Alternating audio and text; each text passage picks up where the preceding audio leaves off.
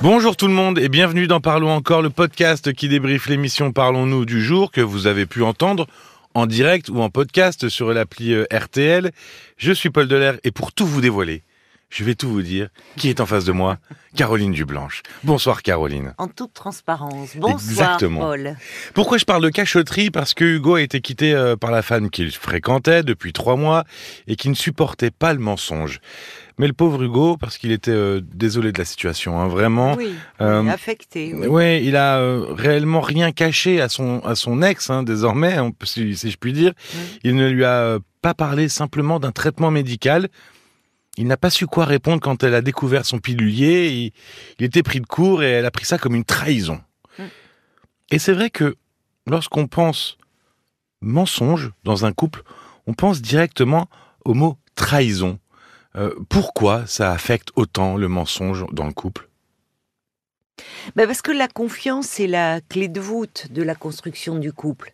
Et puis, euh, alors tout dépend les, les, les valeurs aussi sur lesquelles vont, va se construire le couple. Mais enfin, euh, en général, de- dans notre enfance, on, on nous le dit qu'il ne faut pas mentir. Oui. Euh, et, et, et finalement, on n'encourage pas toujours euh, euh, cette confiance, parce que si l'enfant admet qu'il a fait une bêtise, il peut se faire fâcher.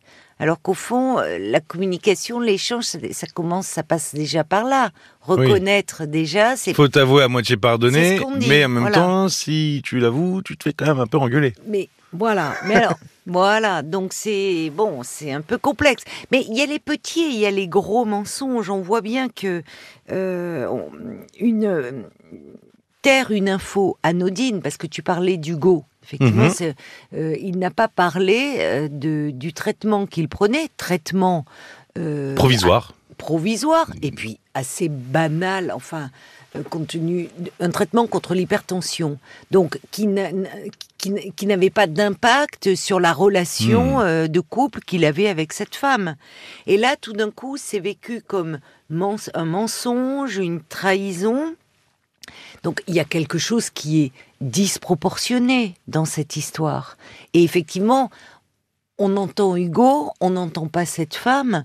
Pourquoi il y a euh, quelque chose d'aussi réactif à ce euh, au fait, c'est même pas un mensonge, c'est le fait de C'est ce que taire une, une réalité qui concerne Ou qui est très personnel uniquement finalement. Hugo, en fait. Parce qu'il y a des.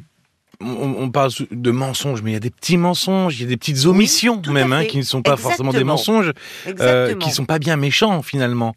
Et, mais parfois, ça peut être très mal pris. Oui, mais parce que euh, en fait, il y a, hum, on est, euh, on est dans une idée de, de, de nombreux couples pensent que tout doit être dit, que tout doit être montré, et il y a, y a beaucoup d'illusions hein, là-dedans. L'illusion en fait de, de la fusion.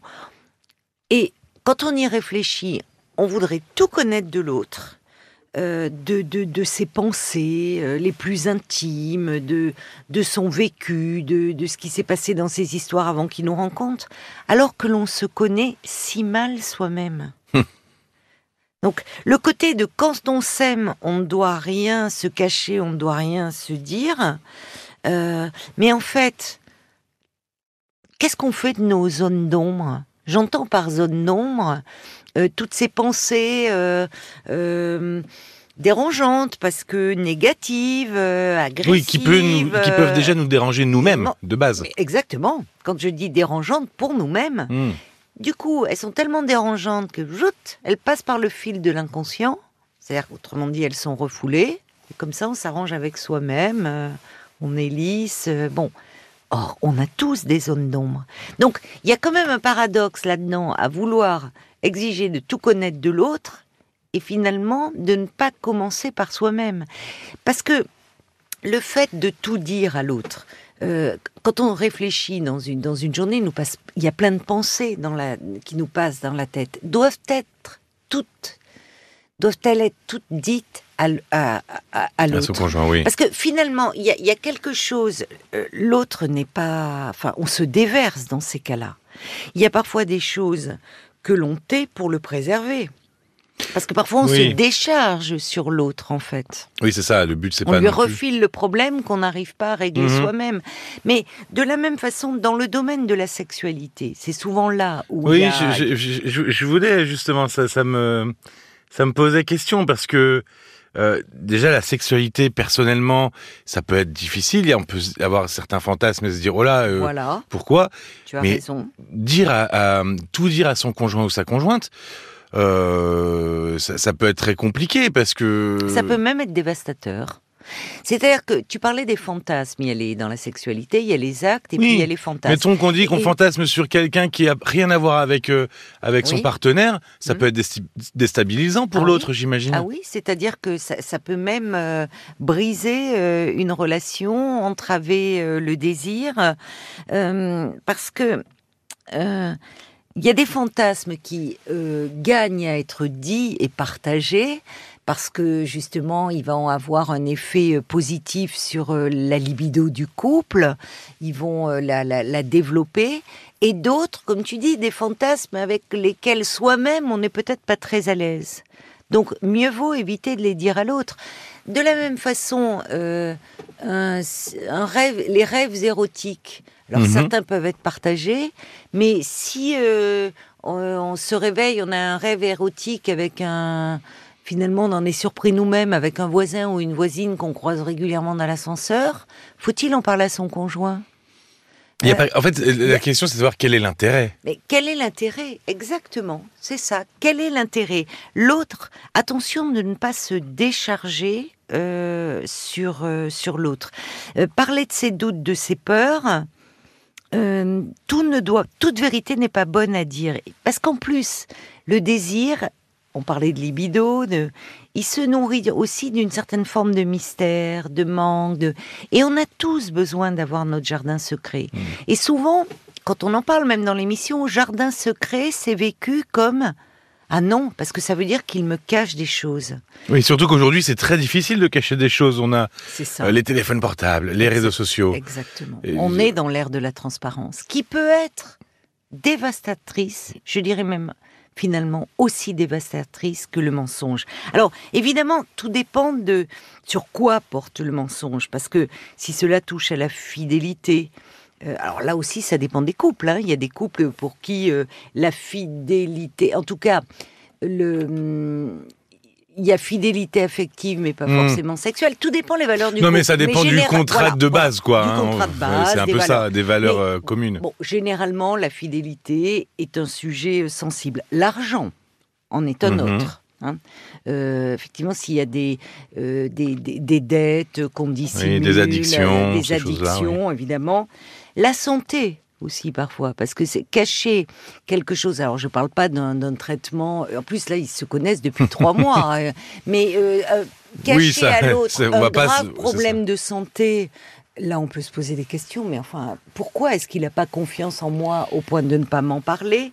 Bon, c'est pas la même chose que si un soir on va rentrer tard euh, et, et qu'on va dire à son conjoint. Bah écoute, euh, oui, il y avait un truc, on avait un rapport à rendre demain au boulot. On a bossé tard, euh, on a bossé tard avec les collègues, alors qu'en fait on a On a été bu deux, trois bières. Voilà, Hein, on a bon. été prendre un verre avec eux, on s'est un petit peu éternisé. Franchement, Occasionnellement. si c'est occasionnellement, c'est pas ça qui va mettre à mal la relation de couple. Il y a, il y a quelque chose euh, aussi. Alors, c'est un débat qu'on peut avoir euh, avec euh, l'infidélité. On en a déjà parlé Oui. aussi dans les parlons encore, mais euh, au niveau du mensonge, euh, on a remarqué que Hugo, lui, avait euh, eu du mal à dire, à parler de son traitement Oui. devant sa compagne au moment où il l'a découvert parce que il a dit j'étais un peu paralysé parce que je connaissais déjà sa réaction. Elle m'avait plus ou moins dit avant comment Oui. elle allait réagir. Et finalement, c'est un peu le, le- le Ben, serpent qui se mord la queue. Non, enfin, non, de la poule ou de l'œuf. Non, mais à un moment, euh, c'est important ce que tu soulèves parce que euh, cette femme se sentait trahie. Mais euh, celui qui se sent trahi ne peut pas faire l'économie de pourquoi l'autre a menti. Alors tu me diras, Oui, parce qu'elle l'avait déjà mise en garde. Problème. Mais en fait, là, en l'occurrence, et c'est vraiment un acte manqué. Ce pilulier euh, euh, laissé là. Elle lui avait dit qu'avec un ex, il lui avait caché la, la- la- la vérité sur un traitement qu'il prenait, et donc pour elle, ça a signé la fin de l'histoire. Le pauvre Hugo, quand elle découvre ce pilulier, il s'embrouille là où en fait il n'y aurait pas eu ces, ces propos-là, il aurait pu dire ah ben Ah bah oui, oui. c'est mon traitement pour l'hypertension. Avec beaucoup de détachement. Donc en fait, c'est aussi, mais dans un autre registre, si quelqu'un, si on est avec un conjoint qui est extrêmement jaloux, ben, qu'est-ce qui va se passer? C'est-à-dire qu'à un moment, même pour des choses anodines, même si on, on va prendre, on va au cinéma avec une amie, euh, ben, on va plutôt dire que Oui. euh, on allait voir notre mère ou que pareil, il y avait, euh, Oui, il y avait une réunion au bureau qui s'est prolongée. on va tout euh, prendre pour une faute. Voilà. Parce que on aura pris un coup de pression avant. Ça s'assimile un peu à un coup de pression en fait. Hein. Oui, enfin, en tout cas, le- comme si la parole n'était pas fluide, allait euh, susciter des discussions à n'en plus finir. Et parfois, parfois, le, le, le fait de ne pas dire, parce que tu il y a mensonge, mais il y a des omissions, Mhm. ça peut être aussi préserver l'autre. Mhm.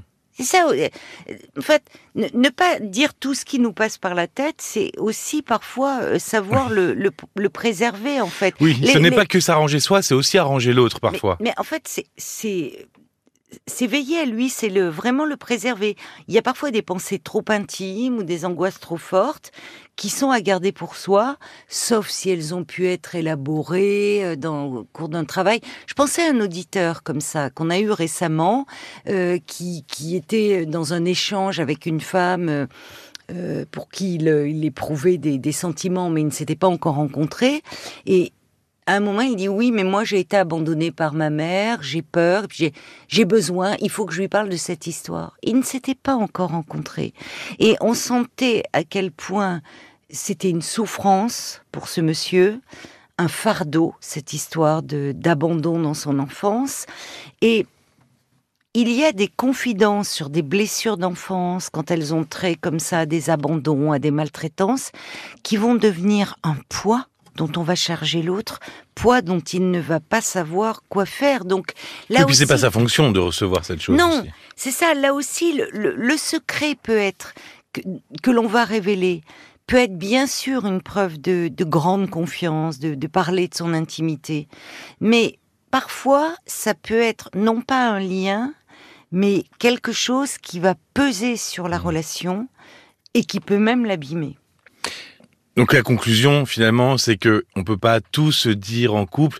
Euh, à est, le- je sais pas, je trouve pas de mots. De, quel est le seuil À quel moment on peut euh, Quelle est la frontière entre dire et pas dire? Comment on peut décider euh, ce qu'il faut dire et ce qu'il faut pas dire? C'est-à-dire que penser à l'autre, réfléchir à nos motivations. Qu'est-ce qui nous pousse à dire ou à taire? Si c'est dans un but de préserver l'autre, ça a du sens. En fait, le respect de l'autre devrait être la limite. Euh, ne rien faire qui pourrait faire de la peine à l'autre s'il l'apprenait. Merci beaucoup, Caroline. Merci, Paul. Bon, je vais rien vous cacher, moi, hein, pour, pour terminer le podcast. euh, sur cette soirée du 18 mai, on a eu Simon qui euh, a réagi justement au témoignage d'Hugo à propos euh, des ruptures. Bernadette qui donne des nouvelles depuis son mobilhome, elle avait appelé euh, en octobre dernier. Mireille qui a Elle parlé... n'est plus dans son mobilhome, Ah bah alors voilà, Eh elle, elle oui, balance. elle l'a vendu. Ah Tu- mince Elle, ca- Ah elle ben, cache on, rien. On devait tout dire. On devait Elle tout cache dire vraiment ce rien. soir. Ah là là. Il y a Mireille aussi qui a parlé des effets du décès de sa mère sur son moral et son physique. Et puis la relation de Sarah qui n'a jamais été officialisée par son compagnon. Vous pouvez euh, entendre ces témoignages sur l'appli RTL ou sur la plateforme que vous êtes en train d'utiliser actuellement en nous écoutant. Et si vous avez votre téléphone dans la main, c'est pas compliqué. Vous cliquez sur s'abonner. Hop, tout de suite. Et puis comme ça, vous avez euh, tous les contenus de l'émission. Parlons-nous à rtl.fr pour nous écrire. Merci d'avoir passé ce moment avec nous et on se retrouve très bientôt. À très vite. Parlons encore. Le podcast.